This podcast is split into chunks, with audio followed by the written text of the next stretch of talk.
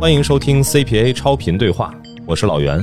在超频对话这档节目中呢，您将听到我和我的搭档艾勇和平台、品牌、播客们共同交流和探讨播客商业化有关的问题，同时去记录在中国播客商业化的进程。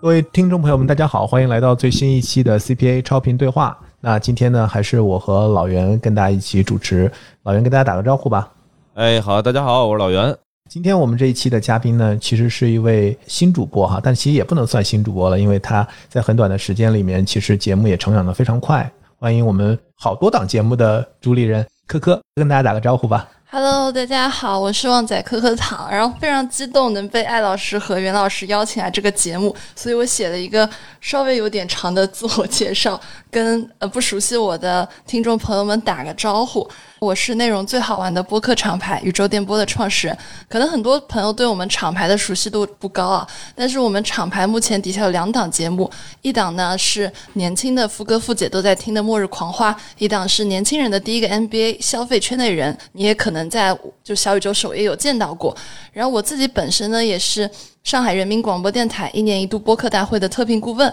喜马拉雅创作者学院的大咖导师。今天非常荣幸被艾老师还有袁老师邀请来当嘉宾，能和大家分享一些关于播客商业化的小小心得。哥哥先讲一讲你自己的背景吧，然后尤其是你怎么关注到播客这个领域，然后又怎么进入到播客创作这个赛道。哦，我自己是这样的，就是我其实去年一年呢都是在帮我呃前老板做他个人 IP 的播客。然后那个播客呢，也是我第一次担任播客制作人的角色，然后用了一年的时间，在小宇宙上做到了六万粉丝，然后包括在年底的时候也拿了咱们去年 CPA 的年度商业播客奖。然后这个其实是我呃刚开始接触播客行业的第一呃，可能是第一件事儿吧，就是直接上手做的做的制作人。然后呢，呃，从他那边就是拿到成绩之后。我就觉得说，哎，那我也可以做一个自己的节目，因为很多人说，那你自己本身是一个做 IP 的，包括我很早很早就开始做公众号，做各种社交媒体，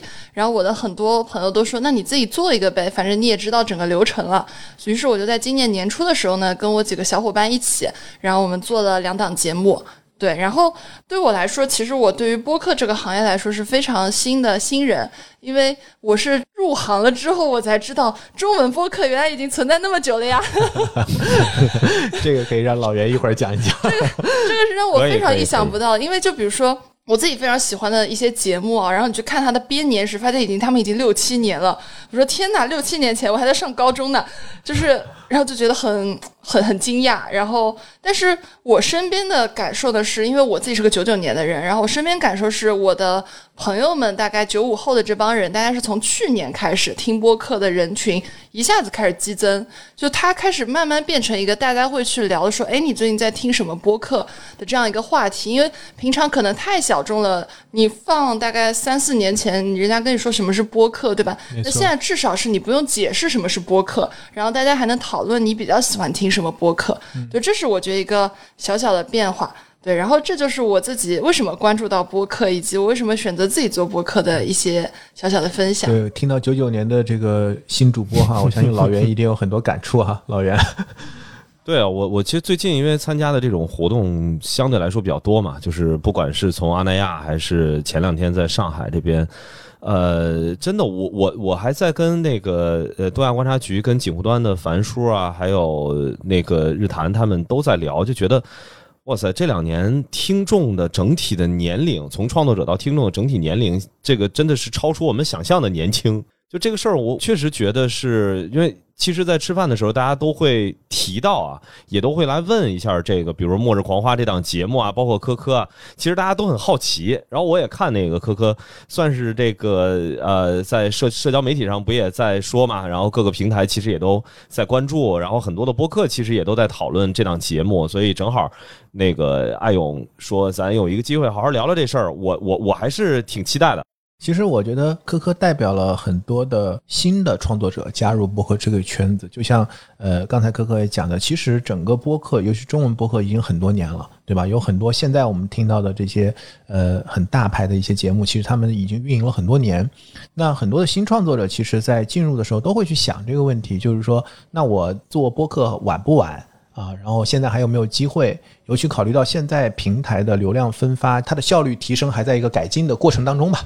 科科你怎么看啊？就是说，我觉得你的在短时间内取得的成绩，其实是给了很多人一个鼓励，或者说一个希望，就是大家觉得还是很有机会的。所以你怎么看？就是播客的这个流量圈层是不是固化，以及就是怎么来去找到一些差异化的机会，能够让新的创作者能够去破局？我觉得这个应该是很多创作者很感兴趣的话题。那我觉得，就我这个人比较实在啊，就我也不想说什么很冠冕堂皇的话，我就是想说，就是，呃，因为我自己作为很多平台的创作者来说，我会跟别的创作者不一样的点是，我会站在平台的角度去想平台需要我做什么。那我觉得很多事情对于创作者来说，是我们跟平台去拿什么东西跟他们去交换。因为现在，比如说，也像刚刚艾老师说的，现在其实平台的算法机制它不是做的非常的好，那很多内容就我们。姑且都觉得自己的内容都是好的内容嘛，我们肯定希望被更多的人看到。但是在最早的初期，特别是对于新手的创作者来说，呃，你不可能说平台不给你推，你就自己在那儿不使劲呀，对吧？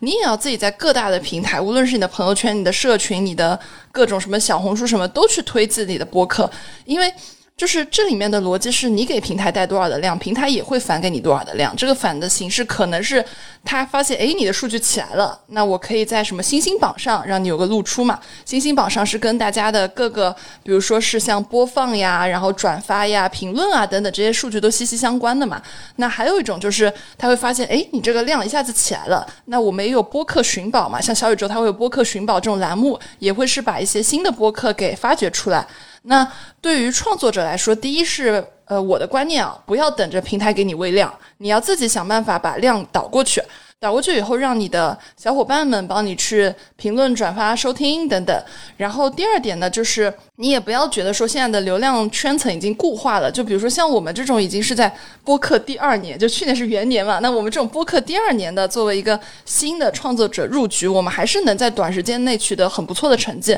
那说明机会还是很大的。而且我们做的内容呢，也其实不是说是那种特别小众的内容，我们其实也是做生活闲聊嘛。那在一个已经很多人觉得说是。是红海赛道的时候，我们还是能做出一点成绩来。我觉得也是给大家一些新的启发嘛。就是我觉得创新就是就是在原来老的基础上，你做一点点改进就好了。对，比如说你去看现在生活类大家都在聊什么嘛，那你可能只是在人设上面跟大家不一样而已。对，然后不用说你一定要去找一个跟。过去的内容完全不一样的形式，那样太难了嘛？对你就是看，比如说过去大家做生活闲聊类，大家比如说呃数据啊，然后反响都很好，那你也可以去做这个，但是这里面要加一些你自己跟别人不一样的差异点。对，这是我自己做下来的一个。小小的心得吧，对，而且就是我有一个小的建议要送给大家，就是因为其实很多呃，我们今年新入局的播客创作者，他其实不是科班的内容出身嘛，那大家很多时候也是会很盲目的陷入到一种，哎，我做这个东西我一定要火，对吧？我一定要靠着做这个东西做什么？那我觉得如果对于不是那种你说我一定要靠播客去商业化的这些小伙伴们，我觉得最好的心态就是你把它当做一个交朋友的途径，这样你才让你的内容定位上走的不太会偏离你的初心太多，因为不然的话你就会很拧巴。这是一个小小的建议。然后还有关于怎么找到自己的差异化定位呢？我会觉得说更多的是应该就是观察自己的差异点跟别人不一样，你可以让你的朋友们去。呃，描述三个形容词去形容你嘛，就是你问你的朋友说，哎，你用三个词来形容我，这三个词呢，最好是你也不要形容别人，就只用来形容我身上的，这样能帮助你找到自己的差异化定位。然后你再把这个你的差异化再加上一个它本身就是一个很大流量池的一个赛道的话，那你这样能被看到的几率会更大。然后我给大家举一个，就是像《末日狂花》这个例子，就是本身呢，呃，像。我们看到的生活闲聊类非常的多，但是其实大家，比如说你去看大家过往的选题等等，大家会把好物分享这个事情当做一个很小的一个板块去做。那我们去看了一下过往大家做过好物分享的这些节目，其实数据都挺好的，说明大家也挺想听的。就是你这种形式是在呃小宇宙或者喜马拉雅这种播客平台上，大家是有量的。那我们就要想说，那如果我把这个比重在我的节目里面加大呢，是不是大家的接受度也会很高？于是我们就在呃自己做内容定位的时候，就把好物分享放在了优先级非常高的位置。然后呃这这一点呢，也是后来被验证还是挺成功的嘛。因为我们的听友们他们自己给我们反馈，包括说很多来自品牌方的反馈，就是他们觉得你们好物分享的案例应该是呃小宇宙上可能做的比较呃有标志性的一个系列。对，这个就是在微创新嘛，就是在本身已经红海的赛道里面找到一些人家已经做出一点成绩，但是人家还没有把这件事情给它放大的那个点，然后放到自己这边来做。那结合就是你刚才讲的，就是跟你们的特色，嗯或你们的主播的标签，嗯因为刚才讲的是这个赛道本身的潜力嘛，就是为什么后来又选好物分享这个赛道，是因为首先是我们三个人都是博主出身，我们每每个每年吧，就是也要花很多很多钱在买各种各样的东西啊，做测评啊什么的。然后我自己也非常喜欢买东西，然后这本身就是过去可能十来年的积累吧。你就是一个很喜欢买东西，很喜欢去对比它的好坏，然后喜欢去给大家安利这个东西的人嘛。所以这是一个水到渠成的。当然，如果你不是一个呃喜欢买东西，或者说你不是一个喜欢消费的人，然后你再去做这件事情，可能会中间会有些难受吧。对对对，所以也是先看到了机会，再去看这个机会能不能结合自己的优势去做。对，这是两步走。对，还能给大家举个例子呢，就是做商业类内容，就我们有一档商业类节目叫《消费圈内人》嘛，这档其实会更明显一点，就是我们看了市面上很多很多的商业类内容，我们发现其实，在小宇宙上，商业类内容是大家非常愿意关注的，就是不管说它的就是播放和它的关注比例是怎么样，对吧？但是很多人看到说，哎，这档看起来好像在讲一个很高大上的东西，那我就先点个关注了。对，然后这个在小宇宙上的受众非常大，那我们就觉得，那商业类节目我们有什么切入点呢？有一个点是我发现，其实我们现在很多的商业类节目，我们更喜欢去聊那些在台前的大人物，那就是。他们是比如说品牌的创始人呀，然后某些呃快销的呃超级高管呀等等。那这里面呢，就是我们发现说，哎，这样做这种的节目太多了。那如果我也要再去做一档商业节目，我怎么样去跟别人做的不一样呢？所以我们的定位就是说，不去做台前的大人物，我是觉得台后的小人物，但是他们是在关键节点上，他们所负责的业务也是值得被大家知道的。所以消费圈的人呢，就是去呃对谈，就是幕后的这些，就是消费生态链上关键节点的人，然后他们的一些工作啊、思考啊，一些对这个行业的呃心得啊等等，对，这也是做一个差异化的点嘛。我其实有一个比较小的问题吧，其实问科科这边的，就是关于那个定位这个事儿。呃，因为我其实也会经常的有很多新开始做的一些节目来咨询，说自己到底应该朝什么方向去做。我是挺想问科科说，就是这个差异化是你真的在一开始的时候，你你你觉得它很重要吗？就是一定要呃找到一个自己的节目跟其他的节目都不一样的地方，还是你你你在这个事儿有有什么自己的一些想法？比如说对这些想要去做做节目的这些人来说，啊，我觉得是这样的。其实我觉得节目最大差异化就是主播本身。其实，呃，你寻找节目差异化的过程，就是更好认识你的过程，就是其实是把你自己跟别人不一样的点给放大。我觉得这是更关键的一个事情。对我们来说，是我们做节目嘛，就我们会寻找一个有潜力的赛道。这个赛道它是一个可值得商业化的赛道，且在这个赛道里面，你去看别人好的人家是怎么做的，然后他的这种模式，我能不能去，比如说做一个跟他类似的或者完全不一样的？当然这是看你自己对内容的把控嘛。然后在最关键、最关键是去剖析你自己过往的经历和你个人的特色，然后把它加到你的节目里面，这才是让你的节目跟别人完全不一样，以及呃增加更多粉丝粘性的一个工作。对，更多的还是看自己吧，就是去看自己是一个什么样的人。其实刚才科科也提到，就是说在赛道选择的时候，骑手你已经考虑要选一个就是商业化，嗯，呃比较大的机会的这样的一个赛道了。其实我们做 CPA，其实老袁我们当时去年发起的时候，其实就是以商业化啊、为一个核心的一个目标，因为我觉得就像你说的，播客生态其实已经很久。那我觉得，其实商业化的进程相比播客本身创作者生态来讲，其实是慢的。所以，其实我们定义去年元年不是播客元年哈，是商业化元年，对，嗯所以今年是第二年哈。那你在考虑这个商业化的时候，其实我觉得给大家一个很多的一个启发，就是说，很多时候我们可能觉得我要先养号，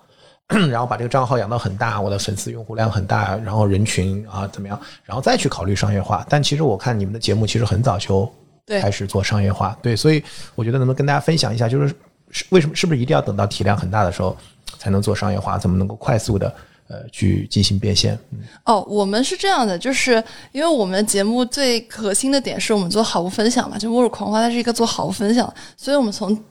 我们第一期做好物推荐的时候，我们就是把我们在带货写在了脸上，这个是一个我觉得非常关键的一个点，就是很多人他说，哎，我这个账号变现很难，就是播客账号变现很难，有很大的一个点是，其实你没有给你的受众去传达你要给他推荐东西这个点，因为我们每一期都是在啊，包括说我们的私域里面，我们也有做自己的呃私域带货等等，其实给大家的观感就是一直在给你传达，我就是在带货，我就是在给你做好物分享，但是呢，你爱买不买？嗯，对，然后你要让整个你的听友都觉得说你是这样一个账号，他们听到你接广告，他才不会觉得意外，他还会觉得太好了，你接广告了，就是你能掐到饭了。对，这是对他们来说是呃，也不能说是用户教育，我觉得用户教育是个很冒犯的词语，我觉得更多是用户感化吧，就是你得让他知道说做账号是很累的，就是你也是需要掐饭的。就我们当然，因为我们的定位是好物分享类，所以我们这块会做的更硬一点，我们会直接说这是一个接了什么什么的广告嘛。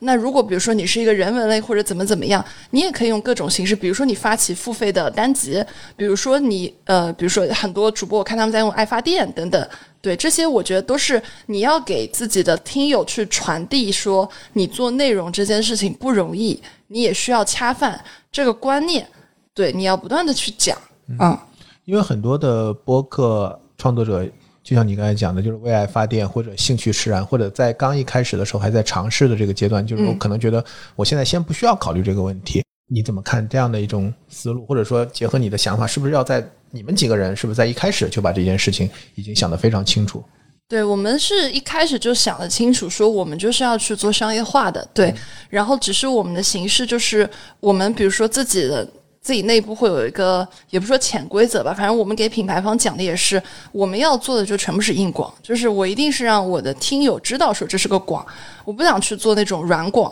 对，这是我们自己做广告的一个一个做商业化的一个底线吧。然后还有呢，就是我也看到很多朋友他说，哎，我。一开始说我要为爱发电，为爱发电了半年，看到你们哎，怎么做了几个月就广告接了那么多，然后会有一些在想说，那我是不是也要做？那我觉得这个是从你最好是第最好是你成立这个节目第一天起你就想明白说，这东西我要不要商业化？因为很多步骤是你从你这个账号的呃，可能你的那个账号简介写好开始，你就要给你的听众去传达你想要。呃，表达的信息了。如果你开始就是一种，嗯，我爱接不接广告，然后为爱发电，然后你后来突然中途你说我要开始接广告了，家人们，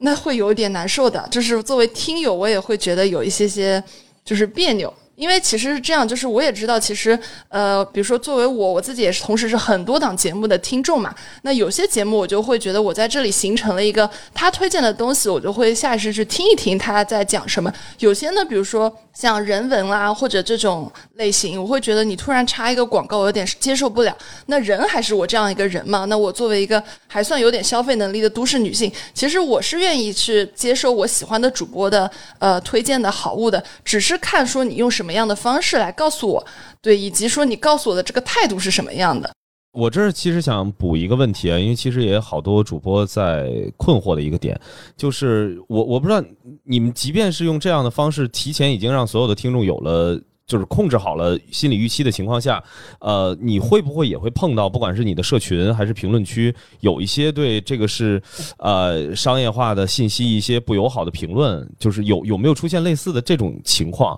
因为其实其他的一些呃刚刚起步的播客，他们差不多在一年左右的时候，可能从不管是 CPA 这边，然后还是以前呃公社这边会有一些商单，其实他们会特别的害怕这种呃不管说是听众的这种负面的评论也好，还是说这些信息会不会是给他们的这个节目的呃就是接下去做这件事儿的信心会受到一些打击。我不知道你有没有碰到过这个类似的情况。我觉得这边其实两个问题分开回答。第一个问题是，就有没有就是我们的听众对于我们恰饭这件事情的一些负面，这个其实是我们做了四五个月到现在一次都没有。哇塞，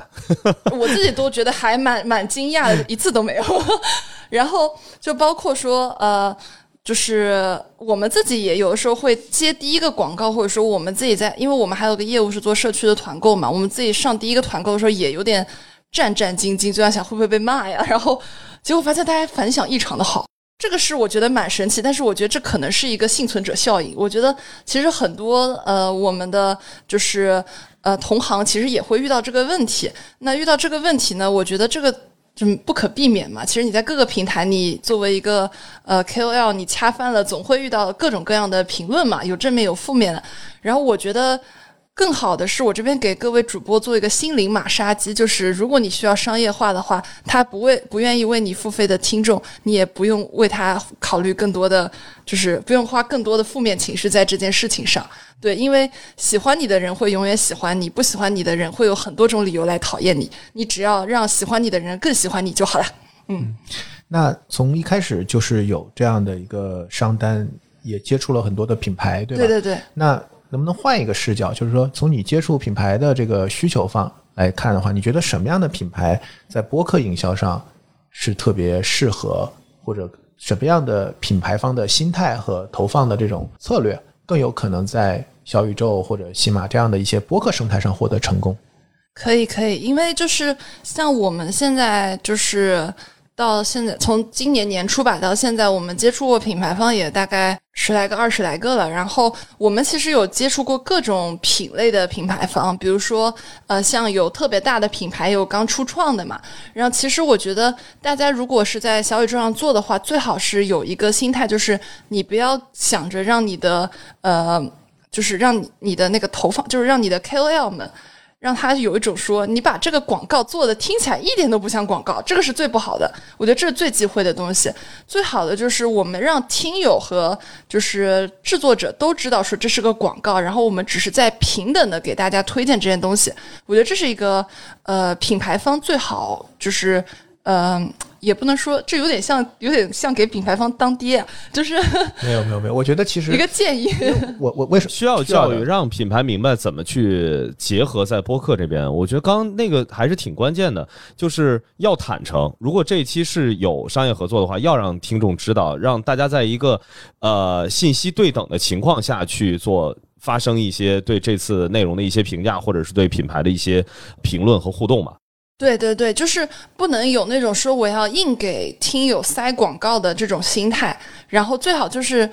呃，我们所有的广告，就是我从我个人的就是节目制作的习惯来说，我们所有的广告都会在开头露出，我会告诉你这是个广告，然后我们对于品牌方的就是植入的这种。呃，尺度呢，其实我们会有自己的把控，就是我至少让我的听友觉得这期节目对他是有帮助的，无论是给他带来了开心，还是给他给给他带来了很多生活上的小技巧。但是这是就是首先一点，然后其次是我在里面中间加上了品牌方的广告，对，这是我们的做法嘛。那我觉得就是对于品牌方来说也是，呃，就是首先第一是我们要平等的跟我们的用户对话。第二是就是，对于我们的创作者来说，也不要干涉特别多。就是他们对于播客制作方面，就是你不一定要每个点都给他塞一个你们的广告进去。我觉得其实这样听感反而不好，因为对于品牌方最好的呃和。播客主来说，双赢的局面就是这一期的数据也很好，互动也很好。那这样不就是把你们开头的那个你的那个品牌露出，你的曝光也都达到了嘛，对吧？那如果我们的目的都是为了让这期获得更大的曝光量，那我们肯定先要是尊重播客主们他们对于这期节目制作上面的想法，然后再看说在这个基础上我怎么把我的呃需要告诉。呃潜在消费者的一些信息给填充进去。嗯，对。因为你刚才讲曝光哈，就是说，那我们也知道，现在其实坦率讲，经济环境也并不是很好。品牌主他其实很多时候打着一个我们叫品效合一的理念来去做营销，他会只看曝光吗？还是？嗯，他会希望能够在转化或者在其他的效果数据上也会有要求。我不知道这些品牌主在跟你合作的时候，他会提出什么样的一些目标？嗯，我们所有接的呃品牌合作都是品效合一的，嗯就是因为呃，其实我们观察了很多过去做的大的 campaign，就是比如说像呃海蓝之谜，或者像珀莱雅，他们那种呢是叫品宣。对吧？他们那种，你看他的 show notes 和他的评论区是没有带任何链接的，那这种我们就觉得说他只要曝光，但是能做只要品宣广告的品牌方现在没有多少。现在愿意在小宇宙上投放的品牌主，多数都是希望说你给我带个链接，然后评论区带链接，最好你有社群能帮我带链接，然后我是要算 ROI 的。对这个，其实对于很多呃今年新入场的播客主来说，有一个小小的建议，就是大家可以把自己的社群做起来，因为光是从 show note 和评论区的地方去触达，就用链接去触达到你的听众，其实是比就它流失率是很高的。然后如果说你想要帮助你的品牌方把 ROI 做高。你只有把他单次合作的 ROI 做高，他才会愿意跟你做更长期的合作，甚至跟你签年框嘛。那我们也要帮品牌方去做这个着想，因为我不是白拿人家的钱。然后，那我们这时候如果有个社群的话，我就有更多的机会去再次触达到我的听友们。对，然后如果是今年是新开始做的话，也非常建议大家把社群这个事情给重视起来。那如果是挂链接的话，会有对效果的承诺？呃，一般是不承诺的，但是我们会就是，呃，像我们的数据因为都比较好嘛，然后就是我们会在比如说跟品牌方沟通之前，把我们过往合作案例的 ROI 全部打包发给他们。对，然后去做一些呃参考，但是你说一定要达到一个非常高的 ROI，这是没有办法保证，因为每个人的品啊都不一样。然后就是可能，比如说这个品牌方向同时投了我们，也可能同时投了我们这些听众爱听的其他节目呀，你也可以在别的节目那边下单。对，然后这里面就会有很多，比如说是一些呃。Miss 掉的东西啊，等等，对，然后像保数据这块呢，也是没有办法做的嘛。其实现在任何平台的 KOL 都跟你说没有办法保数据的。对，所以你接触的品牌他们是理解这个。对，都理解，都理解。OK，那有一个点就是说，我们现在去看到很多品牌的需求，再去跟一档好的节目合作，他经常会想说，我想要定制一期节目。对对对。那这个植入、定制、赞助，还有这种。就是这些到底细微的差别是什么？或者说，从创作者的视角和从品牌的视角，大家对所谓的定制这个理解是一样的吗？其实我觉得这里面最大差别就是价，就是价格的差别吧，钱不一样嘛。可以讲一讲，因为大家可能不一定知道。嗯，是这样。其实我们目前来看，就是我们其实我们这档节目是比较有独特的一点，是我们有个跟。呃，小红书的好物分享类博主有一个一样的模式，是我们有好入好物植入的坑位，就是比如说我们推荐很多好东西的时候，我们比如说推荐一个卧室好物啊，办公室好物，我们可能一共有推荐八十个位置，那我可能释放一到两个位置给一些我自己用下来觉得特别好的品，以及他们品牌方刚好来找我们说有这样一个投放加带链接的需求。然后我们像过往合作，比如说跟农夫山泉有合合作过一次，那期数据也挺好的。然后那期是我很多朋友跟我说，虽然我知道你们这个东西是广，因为你们讲农夫山泉那段的时候用的时长比别人都长，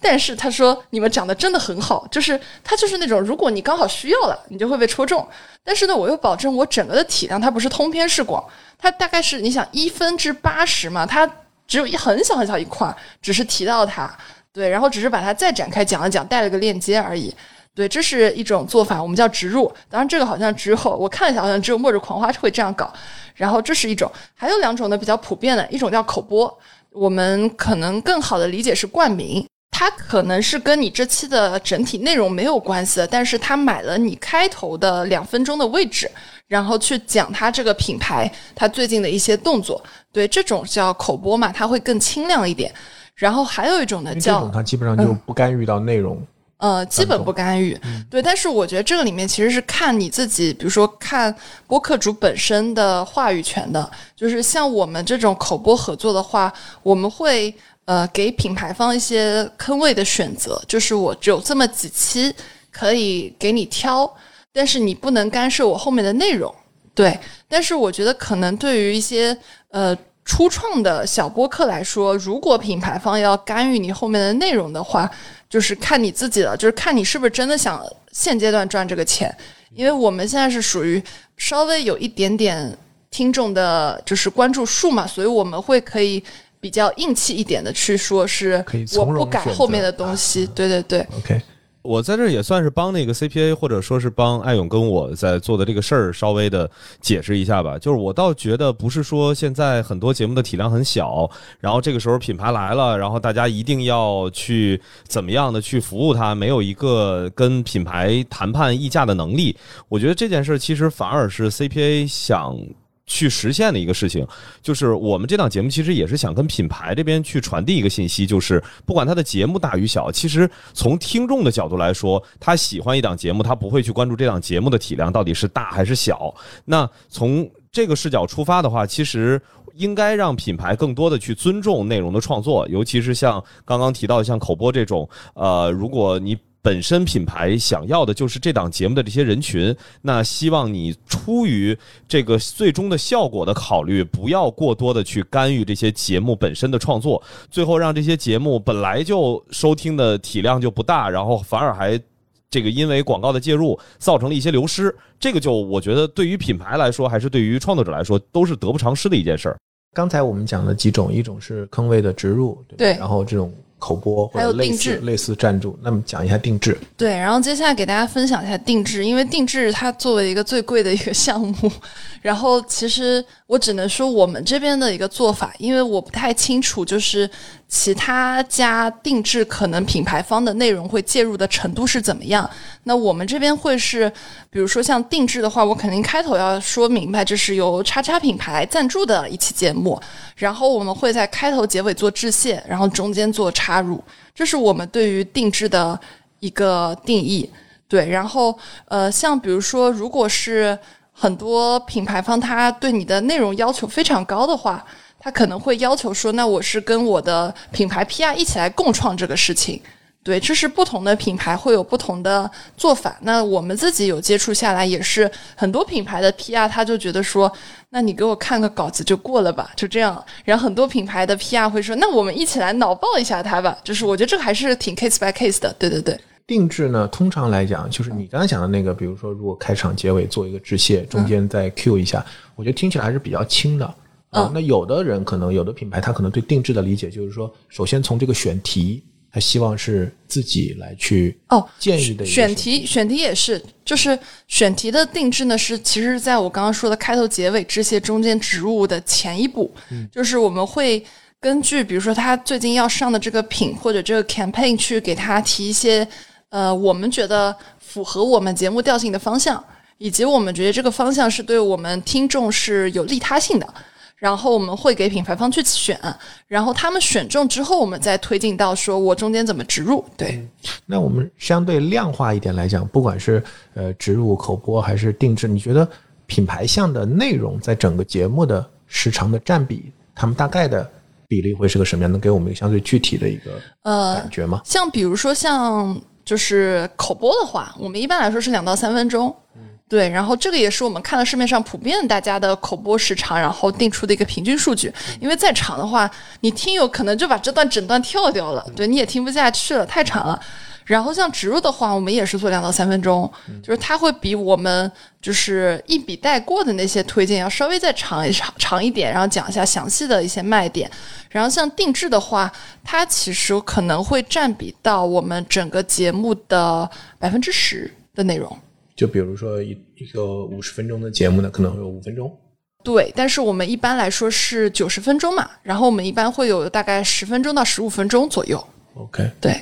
对，所以我觉得就是呃，为什么我觉得我们做 CPA 超频对话，包括我们这样的一些呃沟通，我觉得还是很有必要，就是因为现在其实，在播客的商业化其实还是一个早期的阶段，还是在一个建立标准。呃定义这个服务的这就是个没有太多的规范和共识？其实就是让大家首先统一语言，然后大家对这个合作的一些底层的一些理念的基本的共识，然后大家通过一些案例啊，我们其实做奖项也是这样的一个逻辑，就是希望能让大家看到更多的 showcase 以及它好的点在哪，然后大家从中可以能够找到更多更相关、跟自己更相关。然后更有启发的这样的一些做法，对，所以就是为什么我们在定制这个地方就是稍微停留一点时间，就是我我在接触到很多的需求的时候，就是没有很多甲方，尤其是大的品牌，他肯定希望这期节目是定制的，嗯，但是这个定制的这个我们打这个引号，这个定制到底意味着什么？然后在内容和商业的这个平衡，其实我觉得很有可能大家的想法是不太一样的。我觉得我这边想补充一个点，就是。呃，为什么我们这档节目就《末日狂花》它的定制的会以这样的方式？是因为我们通常是做完第一个定制 case 以后，那个 case 效果好，我们会拿这个 case 去给之后来跟我们咨询定制的品牌方说，这个模式好，我建议你用这种。嗯，对。然后，因为大家都是会呃倾向于说是，其实他们也一摸黑嘛，就是大家其实也没怎么搞过播客定制。那你跟他说，我这边有个成功案例，成功案例是这个路数。他们都会说啊，那我们也按这个路数来。我觉得方便讲一个 case 吗？我们其实有一个 case 比较成功吧，就是呃，我们最近有一次讲蹦迪的有一期，那期还上首页了。然后那期其实是跟配香朱丽叶的定制，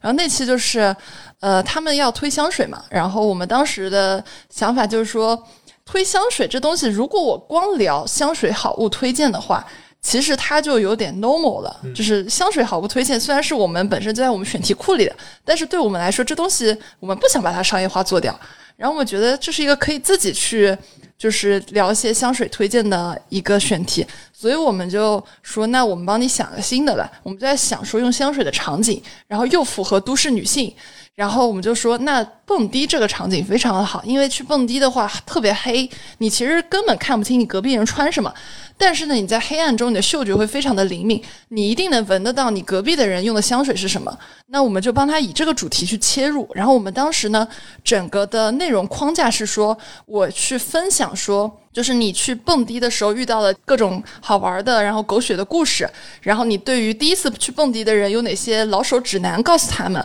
然后你特别是女孩子自己去蹦迪有哪些注意事项，然后我们在全世界蹦过很好玩的迪，这对于我们听众来说，第一是他能听到特别。有意思的故事，然后第二是第二是他能听到很多关于蹦迪这件事情，就很多人其实没有没有人跟他说过，说你如果第一次去玩，你怎么去玩，对吧？没有人跟他讲过，那对他来说又有利他性。第三点是我们又能在里面的场景里面去直接植入我们呃客户的他们的各种香水的香味，然后我们用语言去描述出来，说你如果是什么类型的人，你可以用配枪的某某香水。对，然后那期的话，我早上看了也也快五万播放了。大家反响也都非常好，然后也很多人是第一次知道配枪这个品牌，然后也说我们的这个香味的描述也非常的到位，然后很多人因此下单等等。特别感谢啊，就是刚刚那个科科说到的那个配枪的这个，因为它其实也是我们持续在关注的，一直在播客这儿在做投放。我觉得最终还是要解决一个问题，就是听众到底想听什么。就是你品牌，实际上你要通过播客这样的方式，向呃播客的听众去传递你的品牌，让大家对你有一个认知。它有一个前提是，起码听众觉得你尊重我日常花了这么长的时间，花了这么大的精力去喜欢的这些播客的节目。就是你不要干预到，不要影响到我本来我怀着很好的、很高的一个期待在听我喜欢的一档节目，结果因为有品牌的介入，造成这档节目很难听，跟我的呃原本。想要去这个，在这个时间段想要去去消费、去收听的内容，预期。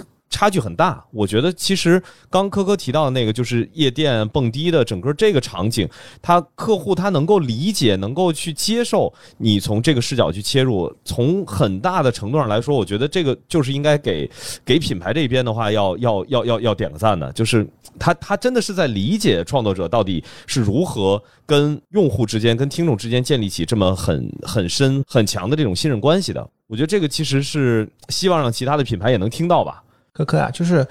不同的品类、不同的价格带啊、不同的消费的频次，这些不同的品牌，你觉得在做播客营销的时候会有一些差别吗？从创作者去服务他们的这种营销需求的角度，呃，其实像我们自己作为一个播客主来说，然后有一个很大的点是在于，其实现在很多品牌它会都会要求你去给他带链接的，就是他想要有 ROI 去评测你这次的投放算是一个什么样成功量级的投放，所以我们自己会更喜欢去呃接触一些。酒水和美妆类、美妆个护类的客户，因为这些客户他的客单价足够高，所以他能很快让我的至少让客户觉得他的 ROI 是好的，嗯，对，然后去促成更多的合作，以及就是对于我们的视角来说，呃，你让他觉得在我们这一档节目上获得了这个投放 ROI 上的很高的回报，他其实会去投很多跟我们类型差不多的节目。那对我们来说也是好处，因为我们不希望说他只在我们这一家投，因为这样的话会显得就是所有的期望都在我们身上，而我们压力也会很大。那我们觉得最好看到就是他，比如说同一时期能投的特别多，呃，在小宇宙上或者在其他平台上的节目，然后大家都能赚到钱，然后他也能跟其他节目的接触中更了解播客这件事情到底是什么。因为就我们一家去跟他讲的话，其实挺难讲的，就是每个人对播客的理解都不太一样。这不就是之前艾勇在说的，其实，在过去视频的那个呃网站的那个阶段，其实就是需要这样有越来越多的同行，然后共同的去在这个市场里去做教育嘛。是是是。那从消费者转化的链路来讲，你们自己的观察，比如说来自于 show notes，来自于评论区，或者用户直接听节目去搜索下单，然后包括你们讲的社群，就是这些链路上，你觉得从你们的经验来看，有一些什么样的方定吗？呃，比如说，如果这是一期就是有广告赞助的节目，然后通常来说，我们的金主妈咪他们会更喜欢说你直接通过我们给你的链接去下单，因为这样更好的追踪。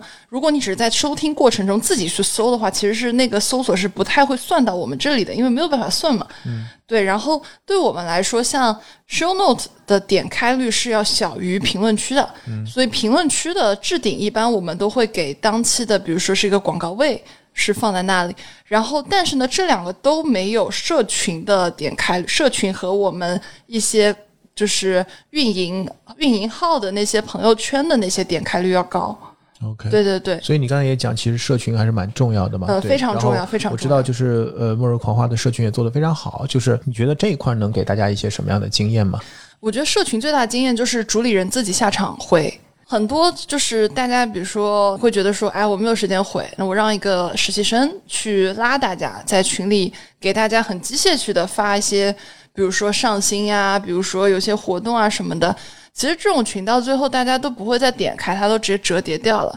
你只有让呃听友觉得，比如说举个例子，我们的呃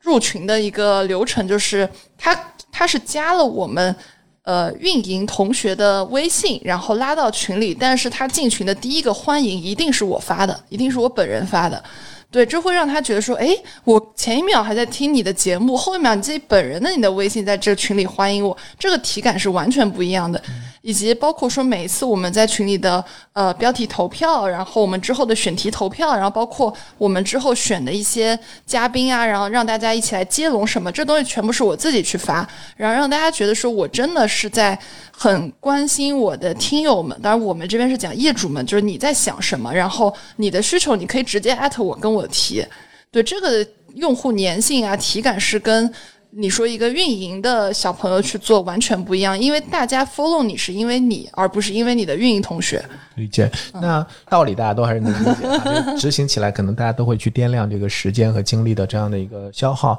那对你来讲，我不知道你们现在社群的规模大概是个什么？我们大概六千人，六千人对吧？多少个群？大概十二个。十二个群对，那你要什么样的一个状态去实时的去响应这十二个群六千多个人的这样的一些互动？哎，其实很多人会觉得说，那你是不是一整天都泡在上面？其实也还好，就是因为现在我们录节目的时候要暂时隔离一段 时间，有没有跟他不是不是们打个招呼？因为平常我有自己的工作和自己的生活要做嘛，也不可能说你每天在群里看着，但是你会知道说你实有些群建立久了，其实群里的有很多积极分子，他们会自己活跃起来，然后甚至说就是群里，比如说有一些有人，比如说说了一些。不太符合群规的话，也会有很热心的同学说：“哎，你你撤回一下这个事情，这个不要发到群里啊，怎么怎么样？”大家会自发的去形成这样一个就是社群自治的一个状态。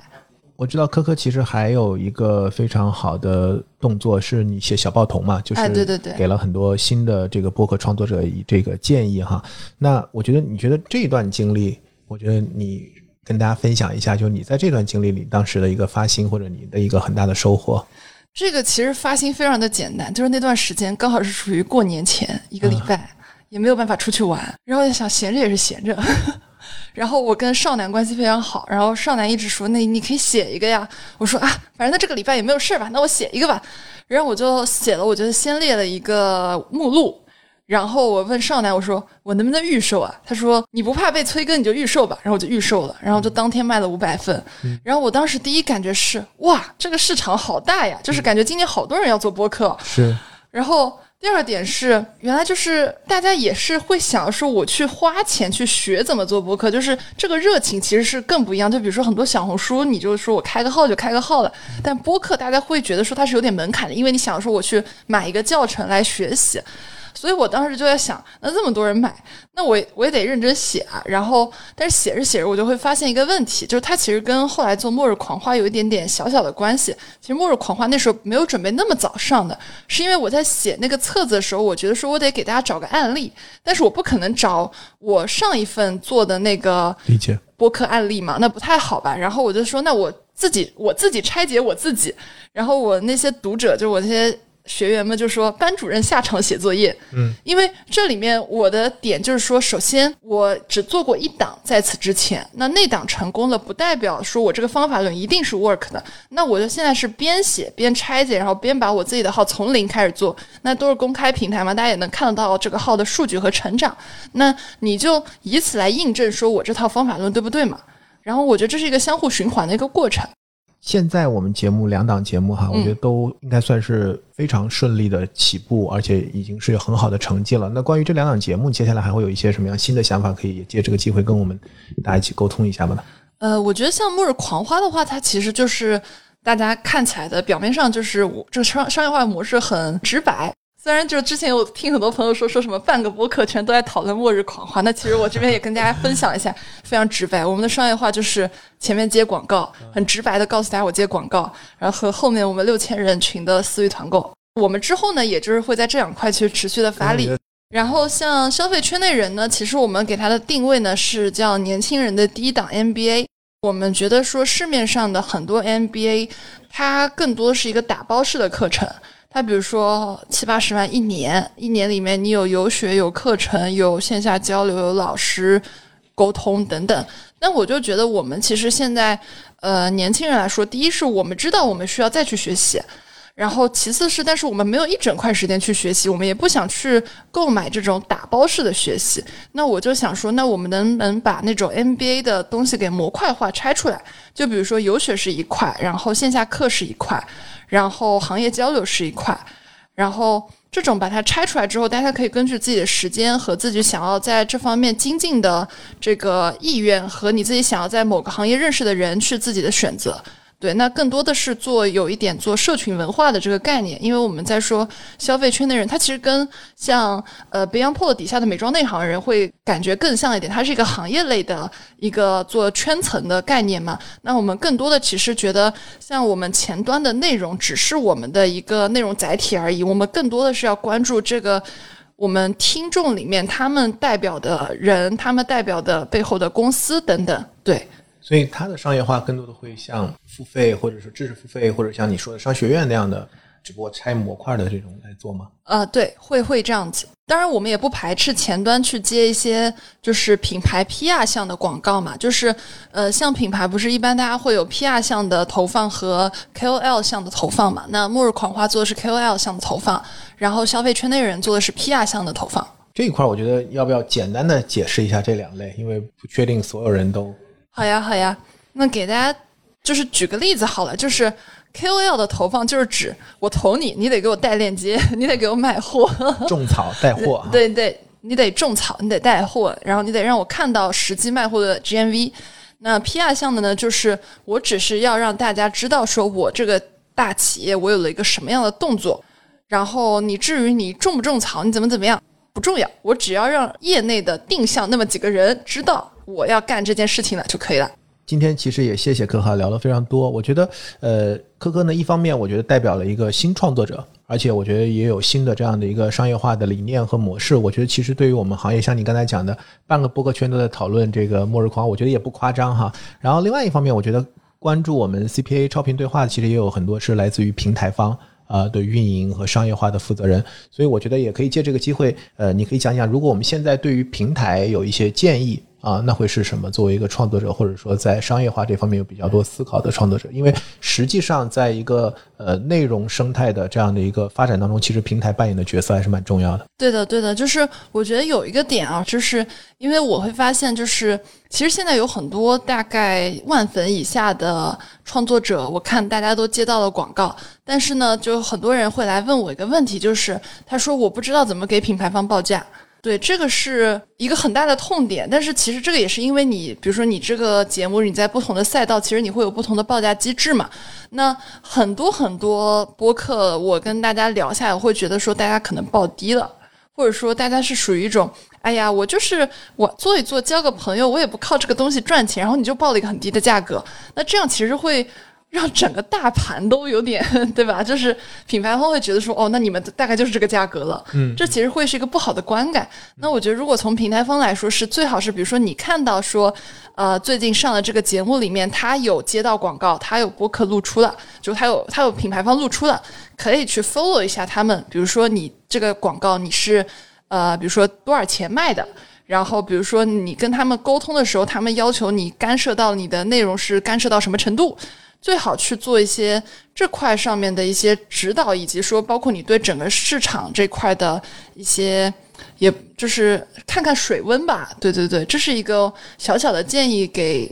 平台方吧。对，因为大家都在说去搞播客商业化，但是呢，我觉得其实不一定只看我们搞得比较好的，就是腰头部这些嘛，因为我们毕竟是有比较专业的这种呃。对商务的能力，但是有非常多呃，还就是可能第一次、第二次接的，刚开始试水播客商业化的主播们，他们完全不懂。但是呢，我觉得 很容易被被压价呀，就是这个问题是很严重的。然后你被压价，你又是要做商单，然后你又久而久之让整个，比如说万粉以下的价格都会被压得非常低，那其实是非常不好的呀。这对于整个大盘来讲都是很。就是有点恶性循环的意思。理解，我觉得可能我的了解，其实平台也在做类似的规划，就是可能要做一个类似于 open market，相当于一个公开的这样的一个交易市场，或者说能够让大家有价格的展示、数据的查询。这个其实也是其他平台都已经走过的商业化的路。但是，但是我这边会一直有个问题，就是关于这个 open markets，就是